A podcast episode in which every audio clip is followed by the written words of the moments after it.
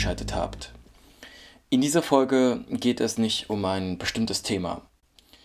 Aber es ist trotzdem in der Reihe Minima-Kritik zu finden, weil ich denke, dass dieses Gefühl, was ich gleich beschreiben werde, euch vielleicht bekannt vorkommt.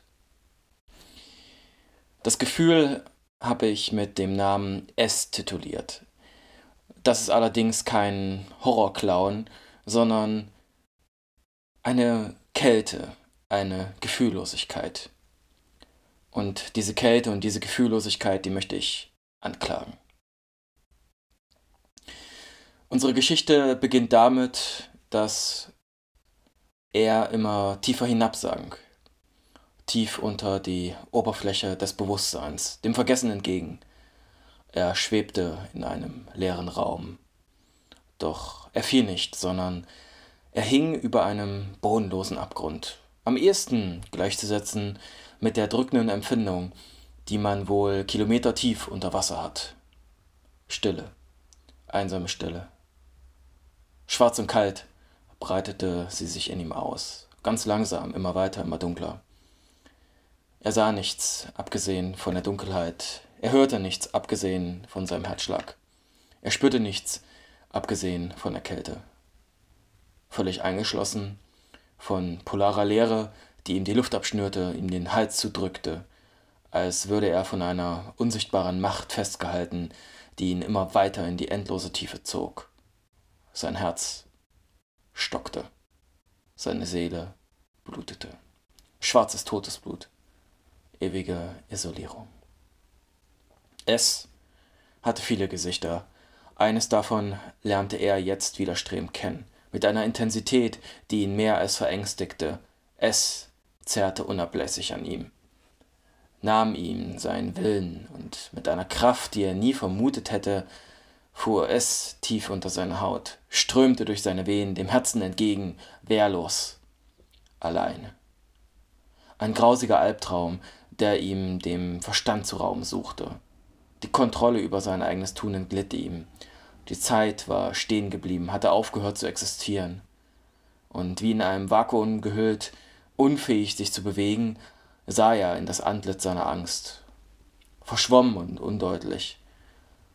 Er hatte einen ersten Impuls, sich der fremden Präsenz zu ergeben, dann ein weiterer, und dann akzeptierte er sein Schicksal plötzlich. Und dann? Nun, ein Herzschlag, Puls, rhythmisch, ruhig. Die Kälte verschwand, ging zurück, von wo sie gekommen war, ließ von ihm ab. Benommen bekam er es mit, schleierhaft zwar, doch er nahm die plötzliche Temperaturschwankung wahr. Er wurde von einer wohligen Wärme, wie er sie noch nie erlebt hatte, eingeschlossen. Sein ungetrübtes Spiegelbild verschwand, ein nebulöses Licht breitete sich um ihn aus und drückte ihn in seinen Körper zurück. Dieses Gefühl würde er nie wieder vergessen können. Es hatte sich tief in sein Herz eingebrannt, es wurde zu seinem Herzschlag. Flammen des Lebens streckten sich nach ihm aus, verschlangen ihn regelrecht, glühten auf seiner Haut. Über das laute Prasseln des Feuers hinweg hörte er eine hallende Stimme. Stirb, um zu atmen. War das tatsächlich eine Stimme? Er war verwirrt, nein, völlig verstört. Kein Sinn. Stirb, um zu leben. Was war das? Ja, ein totgeglaubter Kampfgeist war erwacht. Diese angenehme, vertraute Stimme, es war nicht die seine. Er sog den Klang, die Schwingungen in sich auf. Er würde nicht aufgeben, niemals. Sein Herz begann zu kämpfen, das Schwarz wurde weiß, die Kälte warm, flackerndes Gold um ihn, tropische Wärme in ihm. Es war noch nicht an der Zeit, nicht jetzt, nicht hier. Stirb, um zu lieben. Mit der plötzlichen Wucht eines Hurrikans wurde ihm bewusst, wer nach ihm rief. Diese unsichtbare Stimme. Orkanartig kroch sie in die kleinsten Winkel seines Gedächtnisses, holte die Erinnerung zurück. Er hatte es selbst nicht glauben können, nicht realisieren können, nicht begreifen können, doch sie war es. Die Wärme hauchte ihm ihren Atem ein, blies seinen Hals hinunter, blähte seine Lungen auf. Das Leben kehrte zurück. Es wurde gegen die Oberfläche gerückt, in die Luft gehoben. Und dann ein schmerzhafter Druck auf der Brust. Exitus. Was war jetzt also dieses S? Dieses S, was uns alle so betäubt jeden Tag, wenn wir in den Spiegel schauen. Dieses nebulöse Licht, dieses Gefühl, was wir nicht vergessen können, was zu unserem Herzschlag wird. Das ist ein Gefühl des Schlafes.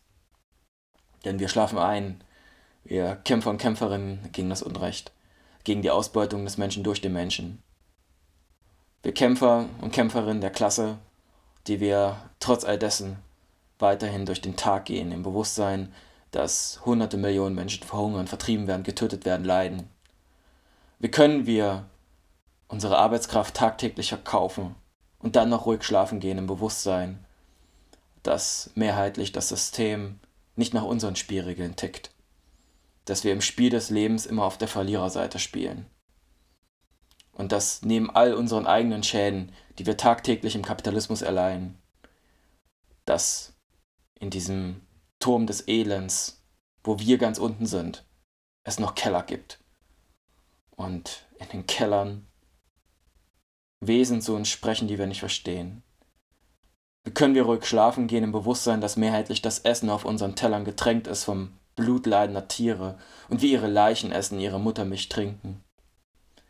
Bürokratische und technokratische Selbstgefälligkeiten und Kleinigkeiten lähmen uns in diesem Land, verhindern unser Mitgefühl, wenn wir tagtäglich an Obdachlose vorbeigehen. Wie können wir es zulassen, dass Medien den Tod eines Popstars mehr beweinen als das Verrecken Tausender durch den Export deutscher Waffen? Wir regen uns über das Wetter oder über die steigenden Benzinpreise auf. Ja, wir haben zugelassen, dass die Krankheit der Selbstbezogenheit sich in unseren Herzen ausbreitet. Dagegen anzukämpfen, sich tagtäglich bewusst zu machen, dass die Zungen in den ideologischen Ketten nicht aufhören dürfen, sich zu befreien, die Probleme dieser Welt gesamtheitlich zu sehen, daran mitzuwirken, Streiks zu organisieren, Straßen zu blockieren, Politiker und Politikerinnen, die das mit zu verantworten haben, politisch zu bekämpfen und letztendlich Widerstand aufzubauen. Das kann ein Sinn des Lebens sein. Wie man den Widerstand aufbaut, nun, da gibt es unterschiedliche Antworten. Aber ich denke, dass man Widerstand aufbaut und jeder, ob nun in der Gewerkschaft, in einer Partei, auf der Straße, auf Demonstrationen, dass man für seine Interessen politisch kämpft. Das ist der Sinn des Lebens motiviert aus Liebe zum Leben. Wenn die Mauern in den Köpfen fallen, dann möchte ich dabei sein. Machen wir uns das bewusst und verhindern wir, dass wir weiter einschlafen. Wir Kämpfer und Kämpferinnen unserer Klasse.